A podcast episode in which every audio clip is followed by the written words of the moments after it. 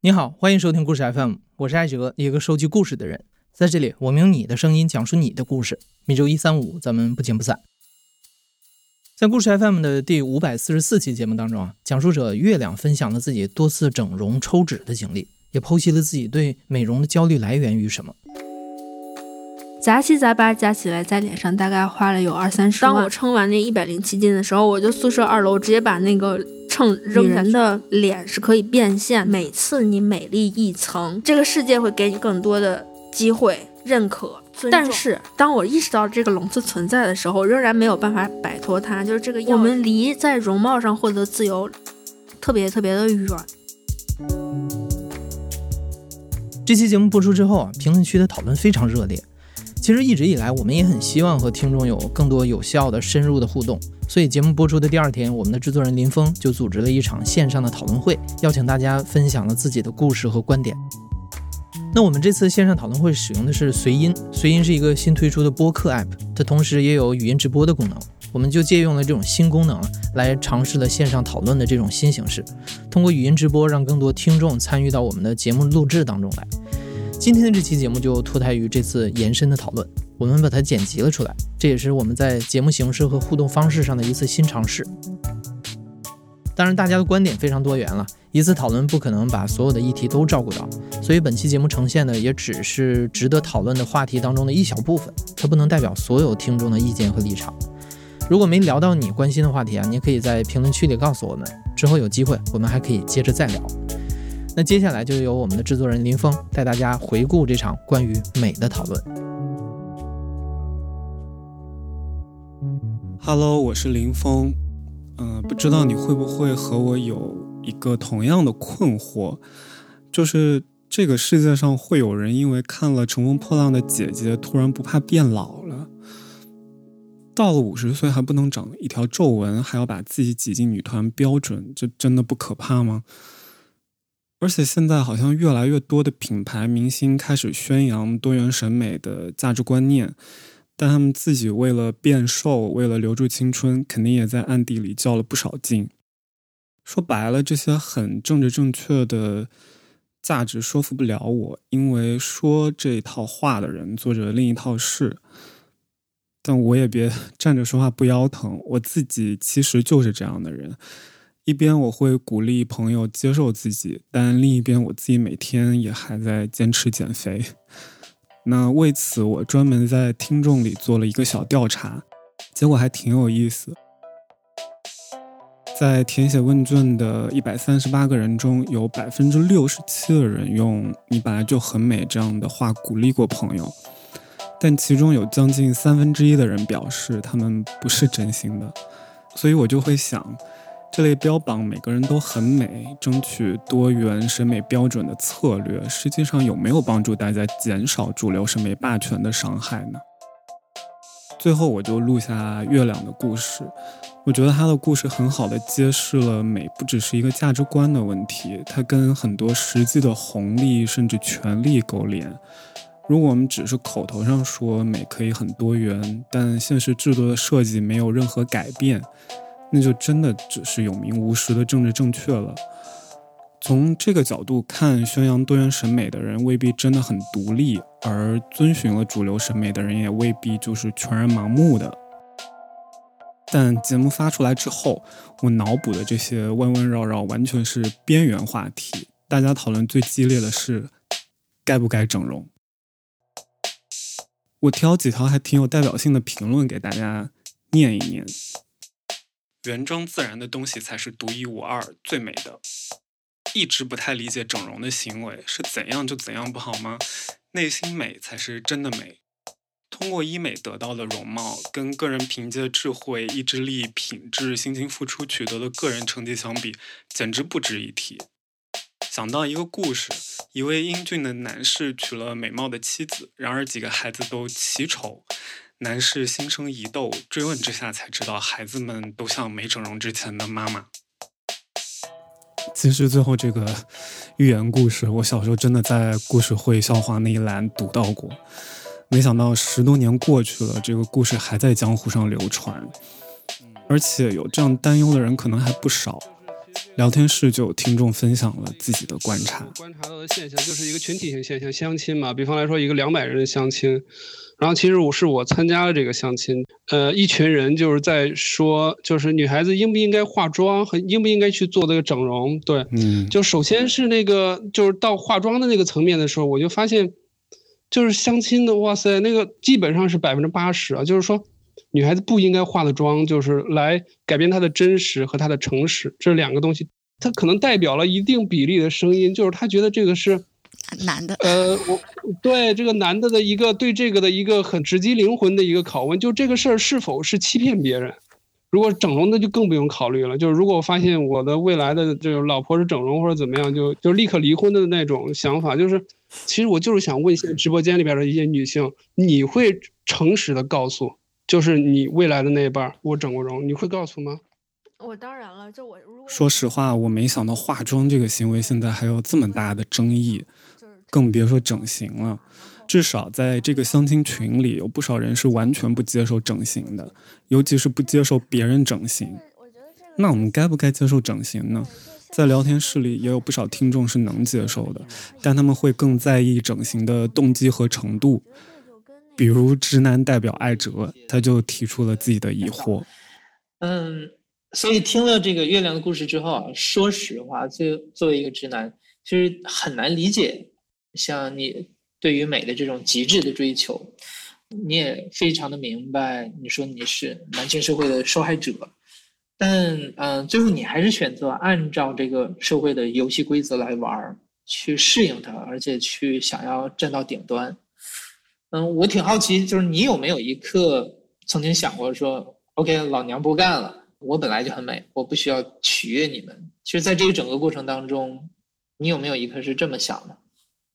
我觉得这个是先后顺序的问题，就是说，呃，生活其实不是电影，不是说当你发现了一个问题之后，你才可以有选择的机会。你只能先做出选择，然后你在选择当中去思考，然后得出不一样的结论之后，再去重新审视自己的选择。所以说，我觉得真实的生活就是率先发出了选择的邀请，然后我就是先做出了选择。可能选择投入这种凝视很多年之后，突然间回头去看的时候，才发现这个其实是一个值得思考的问题。但是反过来再说呢，就是。如果说我率先发现了这个问题的话，我可能还是会这样选，因为，呃，如果说它是男权社会的问题的话，但其实其实男权社会的最终核心的一个词是社会，所以说我们都生活在这个当中，你怎么思考跟你怎么选择的关系，其实有时候也并不大。嗯嗯嗯，那你觉得？那这个社会里就像月亮说的，怎么思考和怎么选择是两件事。看穿游戏规则和有没有权利选择不参与游戏也是两件事。其实我觉得整个社会的门就是所以，与其看到某个人做了某件事，我们就立刻拉响警报，然后给他下一个判断，不如听听看这些所谓政治不正确、三观歪的选择背后，一个人为什么会做这样的选择。往往就是在这样的反思中，我们能看到非黑即白之间那些真实的灰度，能看到社会处境的复杂性。关于这一点，聊天室里也有一段很有启发性的讨论。能听到吗？我我想跟大家分享几个小故事啊，就是我女儿在七岁的时候有一幅画，我放在朋友圈，然后被一个网友用八十块钱买走了。我当时还挺高兴的，我就跟他说：“我说你好好努力，长大以后画肯定会更值钱。”然后当时我女儿就回了我一句：“她说长大了就不值钱了。”我说：“为什么？”她说：“长大了就看脸了。”我当时被他这个话说的，其实也是无言以对。那个时候他只有七岁。嗯，我我。我再分享另外一个，就是我小姑子前不久跟我面对面的时候说，说我哥和你谈对象的时候，我就给他写信让他跟你分手，说那么丑。他说我丑的这个事情说过好几次，呃，也有过当着很多人家里很多人当着我的面说，然后呢，就是每次呢，我我老公也在旁边，我老公也。不做任何表示。年轻的时候啊，其实我我心里面还是有一些年少轻狂，或者有一些对自己自己精神的追求。那我觉得这些不太在意。但是人到中年，就是为他们家生儿育女，然后竭尽所有之后，听到他还在这样的来说我，我就觉得很扎心，就觉得这个事情可能就过不去了。然后我就在想，我们过去小的时候啊，我们从小学在学习的，一直是说心灵美才是真正的美丽。说这个贝壳外表虽虽然丑陋，但是孕育珍珠；说这个落花生虽然外表朴素，但是内心饱满。我们小的时候都是这么一种价值观。但是为什么现在无论是做哪行哪业，然后大家一张嘴或者说这个关注点都在颜值上，都在它长得怎么样？我就觉得这个，我允许这个世界越来越美丽，允许一部分人追求这个容貌，追求这个颜值。但是如果把这个做成一个好像铺天盖地，世世界就唯此为首要的这么一个看重点的话，我就觉得这个内心对我来说很拧巴，而且我也觉得对我女儿这样就是还上小学的学生就有这么强的这么一种这种价值导向，我觉得内心是很忧虑的。好，我发言完毕。嗯，我明白。您介意透露一下您多大年纪吗？我四十一岁。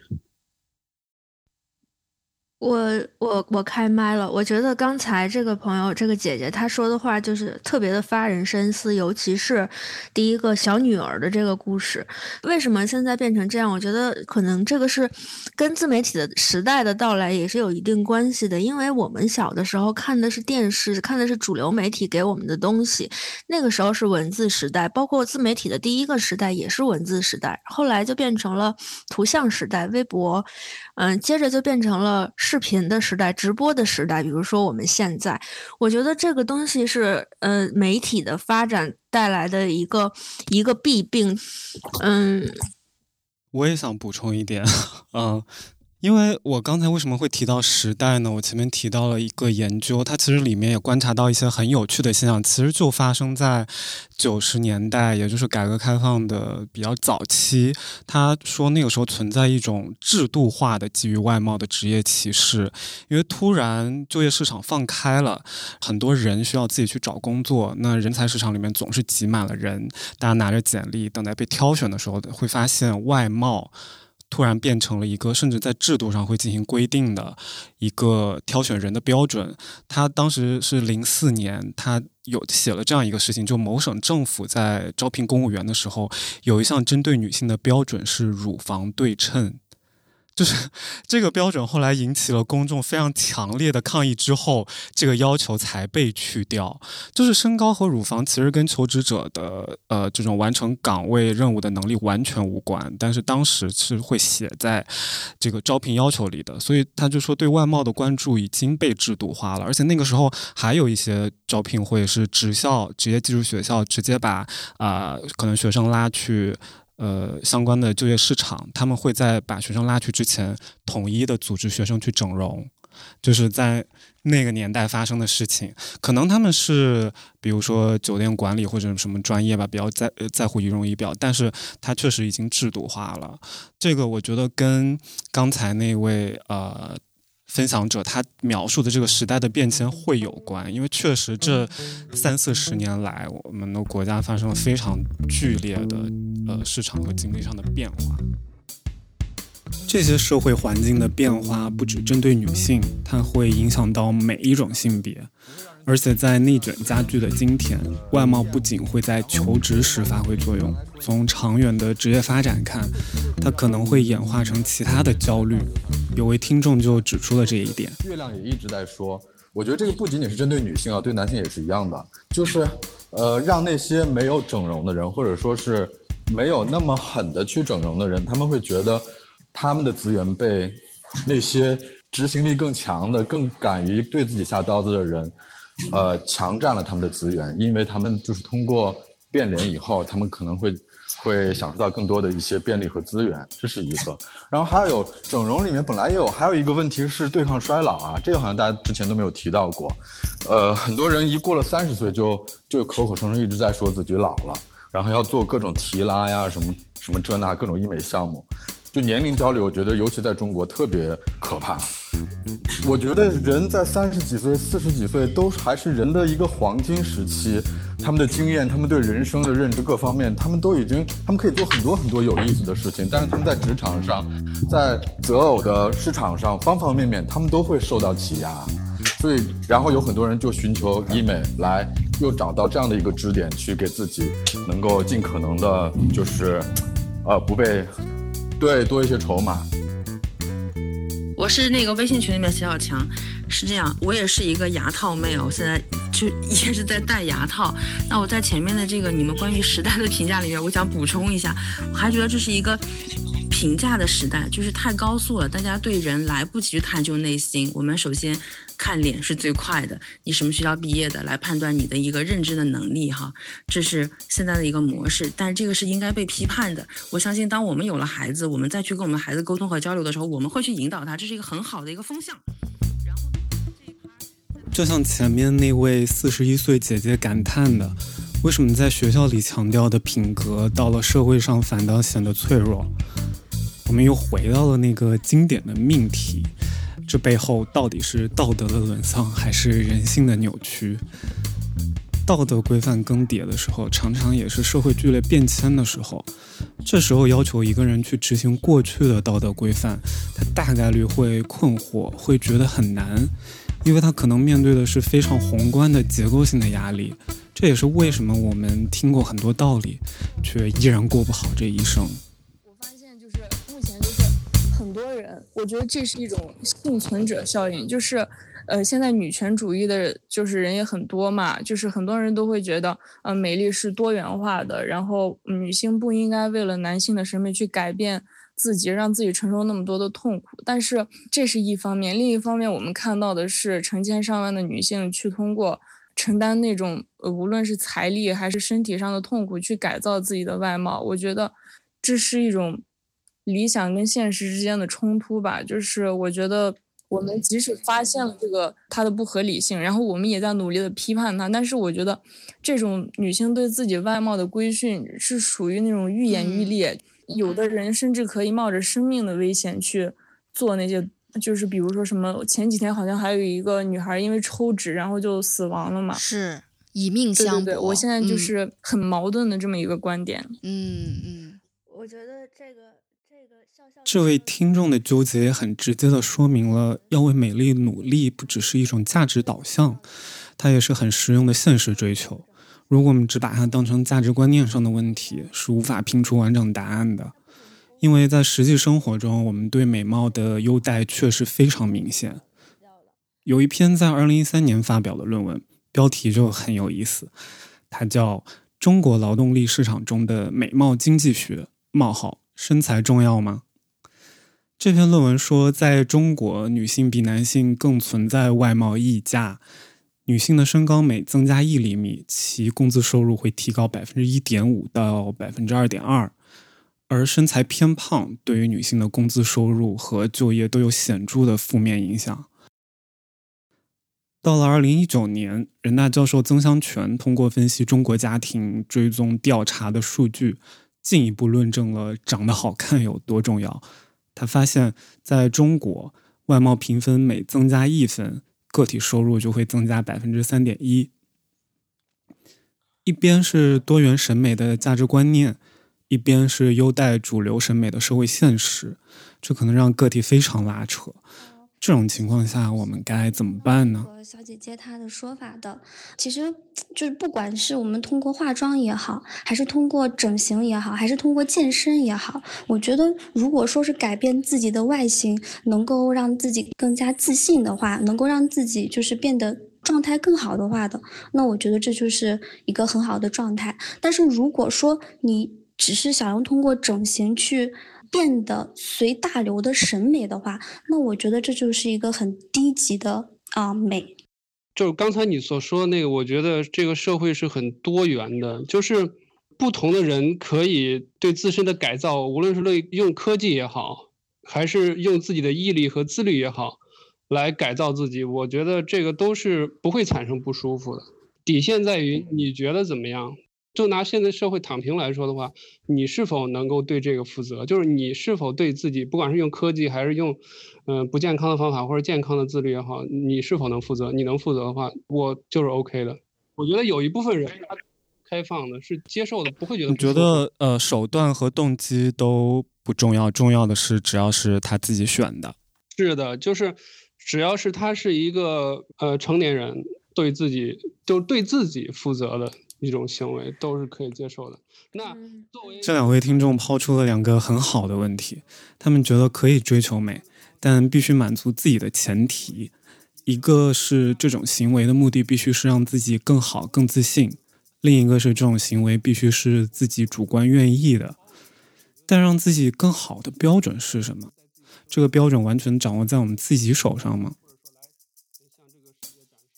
而且，如果我们不关注结构性限制，只把主观愿意作为标准，也是有问题的。譬如在代孕的问题上，即便代母主观愿意，也仍然是有争议的。其实，这种强调主体哲学的想法很普遍，在我们的问卷里，有接近百分之八十的人表示自己追求美的动机是取悦自己。但问题就是，取悦自己和取悦别人、取悦社会的边界到底在哪里？不管将整形美容的决定完全视为一种社会强迫，还是完全看作个人的自由选择，是不是都把问题过于简单化了？为什么我在一开始的时候，我举了一个博主的例子，就是说他做了隆胸之后，他走在街上。呃，有六个男生要了他的微信，这句话听起来立场很不正确，但是你回头再一想呢，你很难判断他的这个快乐是来自于取悦了这六个男生呢，还是说通过这六个男生要了他的微信，他获得了一种自尊感，从而取悦了自己呢？所以说，如果我们把取悦悦人还是悦己纳入到讨论范围的话，你会发现其实化妆也是一样的，你会发现。嗯，整容也是一样的，包括健身也是一样的。就是说，如果美是存在的话，但是没有任何人通过美来判断你，美只是我自己拥有我自己知道的东西的时候，美还能够取悦你自己吗？这个东西是不存在的。啊，我想说，就是刚才那个取悦他人还是取悦自己，我觉得有点伪命题。就我们假设一下，如果所有人都长得一样的话，他可能就不会觉得什么样子是美的。所以他在取改造自己的时候，他是有一个方向标，有一个美的人在，他是为了让自己开心，但他这个想法是受到了他人的影响。我个人也有一个一个故事，就是我本人我也在最近也在整牙，整牙的原因也很简单。也会受到外人的影响。我是一个男生，现在已经二十五岁了，但是我会经历很多那种，比如说我举个例子，有很多女生会因为我的我的眼睛好看啊什么的来加我微信什么的。但是在下下一步的时候，就当我们真的要坦诚相见的时候，我会让他跟他心里的预期有落差。这件事本身也让我自己有一定的落差，因为我的上半部分车速太快了。你你是指你是指我们想象的那个吗？呃，不是，不是，人家指的是线下见面，就是加完微信之后 面对面交谈。对不起，我们刚才三个人面面相觑。不要，好的好，对不起对不起。你要开车啊？不开车不开车，嗯，严肃的，今天是严肃的哲学讨论。所以说我本身也不是很满意，所以我的照片基本上都会只有。我的眼睛或者我上半部分，然后这也导致了我自己在整牙的时候的原因，也是为了取悦我自己。但我取悦我自己的这个做法，也是受到了外界的影响之下，我觉得那样是美的，那样能让我开心，才产生的。我觉得这个里面，在我自己身上有一个明显的轨迹，就是我们其实因为我们太多的评价。太少的感受，我们不是很能确定我究竟是在取悦自己还是在取悦别人。今天我们很多的发言都是在评价。我们知道，如果是取悦自己是一个更高级的认知，所以我们是要说服自己，嗯，你要去取悦自己。那从我自己来讲，我今天有在群里面讲，我是一个减肥成功的小胖子。那我现在的体重是一百四，我减肥之前的体重是一百九。然后呢？恭喜你！太喜欢了。我这有什么好恭喜的？你看，为为什么不恭喜我呢？因为胖也很美啊！哦，这太政治正确了。你想减肯定是有有一个目的的，对吧？对对对。但是主持人刚才说，呃，你胖也很美啊，这句话根本就没有任何的说服力，或者说是劝解的意义，因为社会会锤你，知道吧？在刚爆发疫情的时候，我在家里面的巅峰体重是将近两百斤。然后那个时候我的减肥就是我从小就是一个小胖子哈，那我从小呢，我就是跟自己说我要取悦自己，我是一个钢铁一般的女性，但它不是真实的，那只是我的盔甲，那只是我意识的保护。但是我敢说，今天很多标榜取悦自己的人，他们都不是真正的取悦自己。我在我呃刚工作几年的时候，然后我就有去参加一些相亲局。然后呢，我就去相亲啊。那我那个时候相亲呢，就是次次被锤，因为我可能就是其他的教育啊，或者是家庭啊条件都还 OK 哈。然后呢，那些男的呢也愿意和我来相亲，但是见了我本人呢，就会说，嗯，太胖了啊，我非常的受伤。然后我相了个几次之后呢，我就放弃了，我就跟我爸妈说，我不要结婚了。我说我一个人过也很好，我是一个不婚主义者。我真的不婚吗？我是因为我害怕被锤。但是我到后面我都不敢去承认，就直到我这一次之后呢，因为我的身体出现一些问题啊，那我就有一个非常主动的意识去减肥。那么我在这一年之内呢，我很健康的，我减到了我现在的体重之后呢，我所有的家人、朋友、同事，每每见到我都大大的夸赞我，夸的我都不认识我自己了，你知道吗？然后我看那个镜子里面的自己，我也觉得我非常的漂亮，然后我又可以穿上很多很美丽的衣服，我真的我自信爆棚。啊，那我好，然后我家人又给我安安排相亲，那这个时候呢，我就真的想要谈恋爱了。我说可以呀，我去相啊。那我也发了我很真实的照片，男方也就和我聊聊的特别的热络。然后呢，我就觉得哦，那我看来我真的是，哎，我这个春天到了。结果一见面，男方的反应是说太胖了。我就觉得啊，What happened？怎么了？我怎么还是一个胖的？我当时就是我那种已经被建立起来的自信，我就。当天晚上是被摧毁的，我就觉得啊，原来这么的努力又回到了解放之前，我就怀疑了我一晚上，我第二天我就好了。我第二天重新去审视这个事情的时候，我觉得我不是不堪的。我觉得这个里面取悦自己还是取悦别人，这个里面很重要的特点就是你是不是一个自信的人。那再跟大家讲一下，我虽然现在减肥减到了一百四十几斤，但是我最开始参加工作的时候，我的体重就是一百四十几斤，但是我那个时候我非常的不自信。然后我去回头看了一些照片的时候，发现其实 那个时候呢，我跟这个时候的身材没有什么区别，但是心态太不一样了。我那个时候我就觉得，哦，我就是一个 遭人嫌弃的小胖子。但是我现在跟那个时候的体重是差不多的，甚至还略高一点，我都觉得我很好啊。你看不上我，我还看不上你呢。但是我这种我看不上你，不是防御了，就我非常清晰的看到啊，我们哪些地方不合适，以及我不喜欢他，我有了一个选择的权利。所以我就是想要分享说，到底是取悦自己还是取悦他人，不要着急的去下定义，而且这个动机是什么也不重要，但是重要的是你要在中间去感受你的自信有没有真正的建立，别人给你正向的评价能够帮助你更自信，这非常的好，也不用因此而感到啊，那我是不是在取悦别人呀？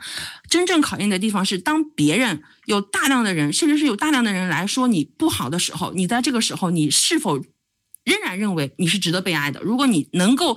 依然觉得自己是值得被爱的，那你就是在取悦自己。好，我的发言结束。聊到这里，我想你也多少会认同，取悦自己和取悦别人的界限或许没那么清晰，因为我们对自己的理解常常要经过他人眼光的投射。但接下来的这位听众面临的情况更特别，对于他们来说，觉得自己和获得他人认可是矛盾的。就是我是一名性别酷儿，然后生理性别是男性，然后我平时在生活中我只有自己就是留长发，我也化妆，我也穿裙子，当然我也可以就是留胡子，我也可以穿一些裤子，也可以穿一些衬衫，就是我对于我自己的话就是想干嘛就干嘛吧，没有在那个社会规训里面。然后我觉得就是对于整容的话，因为我我看到那个。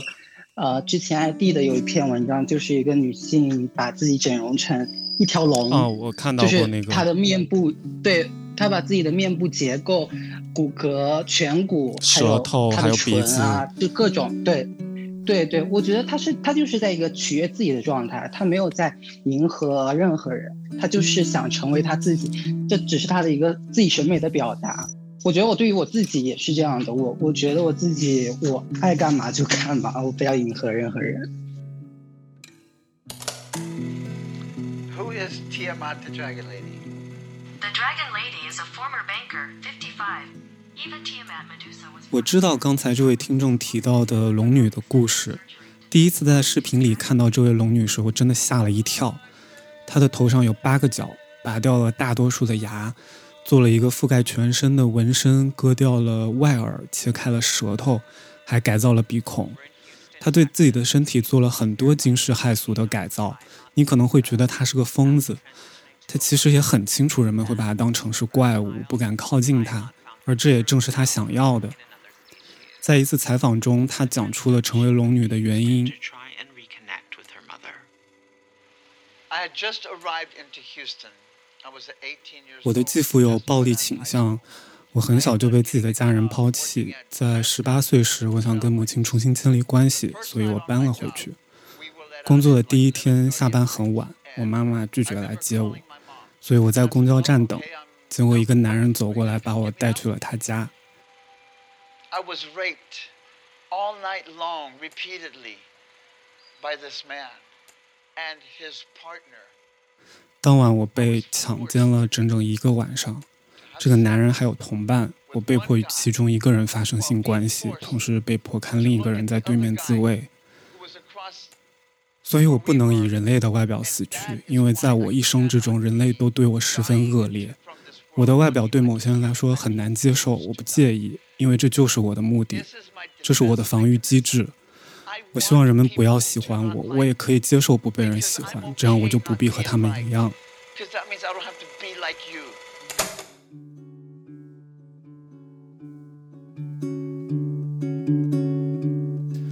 看完这位龙女的故事，我在整形议题上的很多观点都被拓宽了。我明白，整形是她掌握自己身体和人生的独特方式。一个人。不管他整形的动机是追求美，还是让身体能和自我认同达成和谐，重要的是，请仔细想想你的立场，评估你的决定是为了寻求盲目的认可，而导致自己的身体成为过度开发的对象，还是基于作为一个自主生命的知情决定。不过要搞清楚这一点也不容易，别给自己太大压力。